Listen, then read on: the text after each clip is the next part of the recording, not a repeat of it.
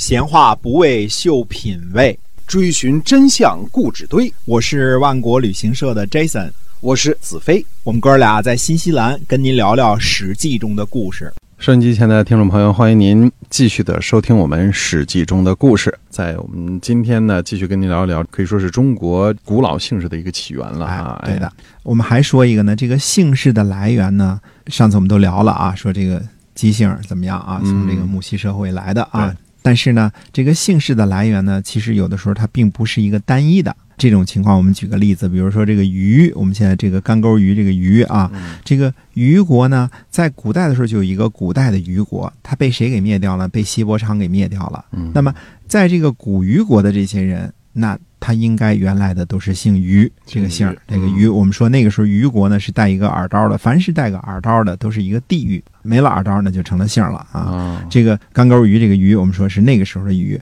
那后来呢？周武王的这个一个弟弟叫于叔，他也被封在这个地方了，就封在于这个地方。那么姬姓的后人呢，在这个地方后来也就姓于了。所以它的来源呢，并不是单一。我们不搞这个反动血统论啊，这个有的时候这个血统并不是说是谁怎么样的啊，这个根儿上是怎么样的啊。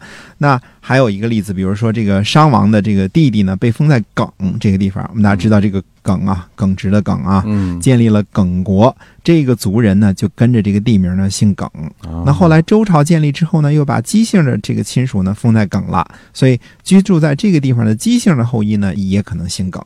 那这个耿国呢，我们知道呢，就是后来被晋献公灭掉的那个耿国。这个耿在什么地方呢？在今天的山西的分水之阴。大家知道这个大约的地理位置了啊。中国的这个姓氏之中啊，我们说百家姓当中啊。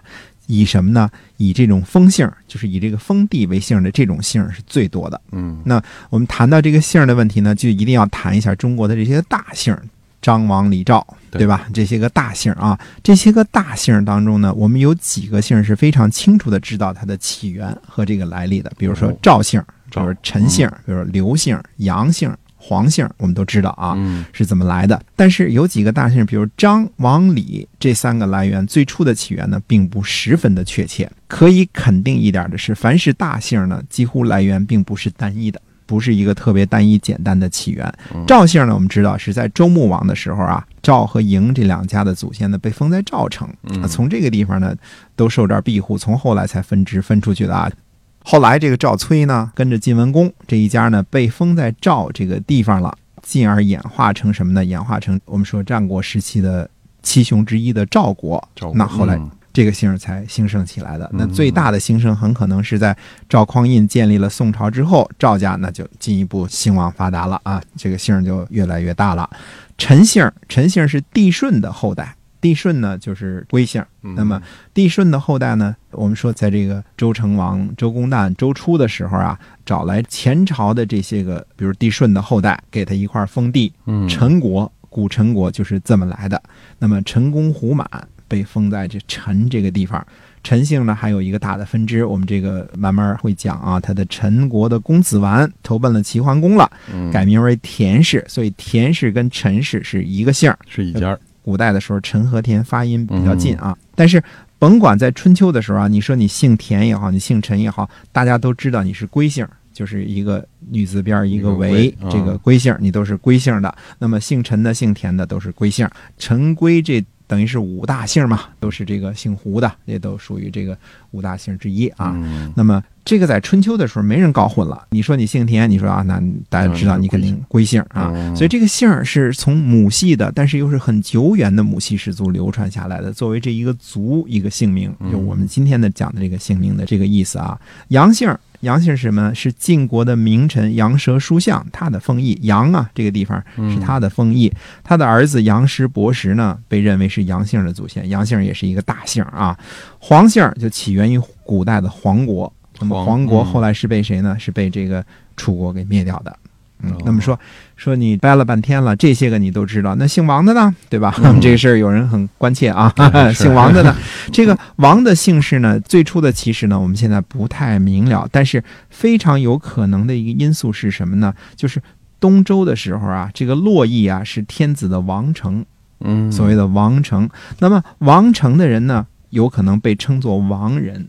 也就是说，凡是洛阳的大家都是王人。那么嗯他们出去了之后说你是这个姓啊，就是你你是什么地方的什么人，这是最初的指向嘛嗯，这跟你区别嘛。那么王很可能是从王人这个地方来的，那么嗯就以这个我是王人嘛，那就取名姓王了。哦那这个王是从这儿来的，这个是非常有可能的一件事儿，因为呃，东都洛阳、洛邑啊，现在这个叫洛阳，当时叫洛邑啊。嗯东都洛邑呢，实际上是东周几百年的这个首都，所以来回来去各地去做买卖的人也不少。洛阳人呢喜欢交易做买卖，嗯啊，这是非常擅长的，所以这个王呢成为一个大姓的姓王的人越来越。多了，是很大的嗯。哎，姓刘的呢，我们知道的出处呢有两个地方是特别肯定的，一个是呢周王室的一个高官呢被封在刘这个地方，嗯所以刘是一个地名。那嗯从刘这个地方呢，呃，传下来的这一支姓刘，还有呢，另外一个是什么？在这个左传当中记载啊，晋国的名臣士会，士会呢，呃，这个古书有时候看着这个啊，他又叫隋会，诶，又叫范会，因为他们家有这个士会，他们家有隋和范两个封地。嗯他曾经流亡秦国，流亡秦国，后来又回到晋国了。在回到晋国的时候，留下来住在秦国的这一支姓刘。那回到晋国之后，这一支呢姓范。哦范呢，在当时晋国也是大姓望族啊，范范氏和上次我们说的这个中行氏，这都是大姓。但是刘姓的发扬光大，那可以肯定是汉以后的事儿了，因为汉高祖刘邦嘛，对对吧？汉高祖在这个他自个儿就赐这个娄姓，嗯，他就姓刘刘啊，楼刘本是一家，你就姓刘吧。嗯，这是嗯皇帝赐姓啊，这是一件风光的事情啊。那么还有谁？比如说项羽是被杀了，但是项伯这一族，就是他的叔叔这一族嗯呢，这些人呃刘邦都没杀，那姓项的也都赐姓刘，所以姓项的也后来就姓刘了。姓刘所以嗯再加上这个东汉、西汉四百年的统治，刘姓发展一定很快啊，以至于后来有人编草鞋的也敢冒充是皇族啊。那么李姓的这个来源呢，有一种传说呢是来自李树，因为桃树、李树这中国很多嘛，啊这李树树。为姓，哎，还有一种说是来自这个老子李耳，这是我们见到的比较早的一个姓李的。嗯但是这个李姓最为兴盛的时期呢，我估计最大的发扬光大还是在陇西李氏开创了唐王朝之后，那成了啊皇帝的姓了吧？李唐王朝嘛嗯，李唐王朝。哎，那么张姓是中国数一数二的大姓。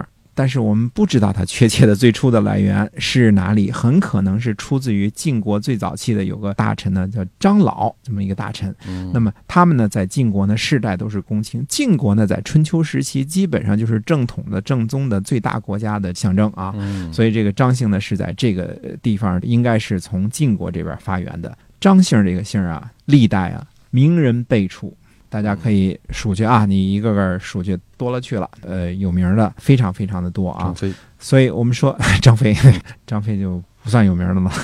嗯他，跟编草鞋那个是 是他俩熟，我们说这个大姓当中呢，简单的说呢，就是来源都不是特别的单一。呃嗯，张、李、王、张、敖、刘这些可能是不同的姓儿，越是大姓，它这个起源越复杂，是吧？对的哎，尤其像嗯张、王、李、赵啊，这中国的几大姓儿啊。嗯，嗯，随便在街上一喊，估计百分之五十，老张的老张都回头了啊。所以我们说春秋时期的礼仪呢，讲究什么呢？诸侯建国，大夫立家。嗯，那么诸侯呢是天子封的诸侯国的国君，嗯大夫呢是诸侯封的望族。那么嗯无论是国也好，还是家也好啊，它都是一种我们现在叫封地或者叫采邑，它是实际上是一种可以征税的资产。嗯，所以它的这个姓氏的这个传承呢，还带有着资产传承的这个意味。所以姓氏和资产本身呢，都是以父传子的形式传下去的。那么我们说中国的继承制度呢，两种最主要的，一个是父死子继，一个是兄终弟及，就是一个是父传子，一个是兄传弟。这是两大主要脉络啊。但是这两大脉络绝对有一点是肯定的，都是以男性为传承的依据的。在这一点上，中国人从来就没有搞混过，嗯从来没有搞混过的意思就是说，直到今天大家也没有搞混过。没有男性继承人的家族要怎么着啊？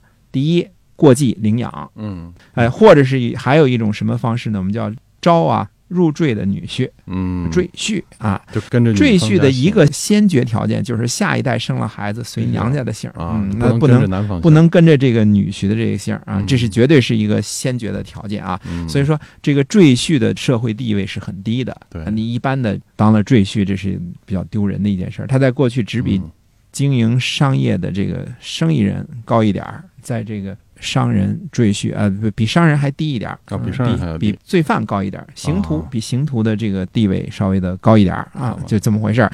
但？不是你一般的，你大小伙子那自己成家立业娶媳妇儿，这个种地，一家之主，开枝散叶，那那多那个什么是吧？你你把自个儿姓给抛弃了，去给人家生个孩子借种去了，这事儿嗯他是社会地位是不高的。是嗯我们中国呢，这点跟西方呢就是挺不一样的。你比如西方继承顺位制当中呢，有女性的地位，对英女皇啊，这哎对地位大大的啊没，错，嗯，她可以决定是传给儿子还是传给孙子啊，这都是嗯相当有本事的啊。那么其实呢，在这个古罗马的时候啊，大家也都知道，也是有女性的地位的。嗯我们说这个古罗马大帝的第一个大帝奥古斯都大帝啊，他传底下，他这奥古斯都大帝是一个相当注重血统的人，他注重的是什么？他的女儿的。往下的血统，当然他没儿子啊，这是人，那他，但是他不排斥女性的这个血统血印的这个正宗性啊，所以他是这么往下传的。其实我们说多说一点，凯撒大帝啊，他在这个生前他他被刺杀的，他不知道，但他之前他写过政治遗嘱，他的政治遗嘱呢就是传位给继承人，就是沃大维，就是后来的奥古斯都大帝。嗯，这个奥古斯大帝呢是他的外甥，在这个写遗嘱的时候呢，其实凯撒大帝还有他跟克罗巴特拉生的一个儿子，而且就在罗马。但是这个儿子他是亲生的儿子啊，既没有政治上的继承任何的在遗嘱当中提及，经济上也没有，最后呢还让奥古斯都给杀了。血这个呃，血统的问题，奥古斯嗯都大帝认为这个罗马只能有一个皇帝嘛，不能有的。其实你看整个罗马帝国啊，它不是就是父传子有，但是这种现象很少很少。嗯呃，几十个大帝的这个名儿姓儿都不是一样的，所以这个血统呢，在西方没有像中国人这么的强调。而中国人呢，你比如说凯撒大帝，如果是放在中国，这个事儿不用猜，基本上就是儿子再不怎么着，也得让他当这个对政治继承人。中国人呢，极端的强调男性继承，从这一点上来说呢，就是中国人说对这个事儿从来没有含糊过。嗯中国是实行父系制度最彻底的一个民族。你说那吕后当了皇上了什么之类的啊？吕后当了这个权之后，女主嘛，对吧？当权之后，她做的什么事儿呢？分封吕家的这些个叔伯兄弟们当王，嗯他还是按照男性继承的原则来的，他并没有说封闺女，或者是这这没有这么一说啊。所以中国对于这个男性继承制度这一点上，从来没有含糊过所以中国人会有这个重男轻女的这种思想啊。对的残留，，因为是跟这有他他认为这个对姓氏、血脉和家业都是靠着男性传下去的。嗯这个中国人这点上是，他是男权社会非常典型的这么一个例子。嗯所以我们说呢，这一点呢，也是我们说这个从姓氏当中能够反映的一个情况啊。那么，其实我们说了好多次，这个姓氏的问题好像还没有说完。那么下次接着呢，再补充一点。哎，那今天我们先说到这儿。好，非常感谢您的收听，我们下次节目再见。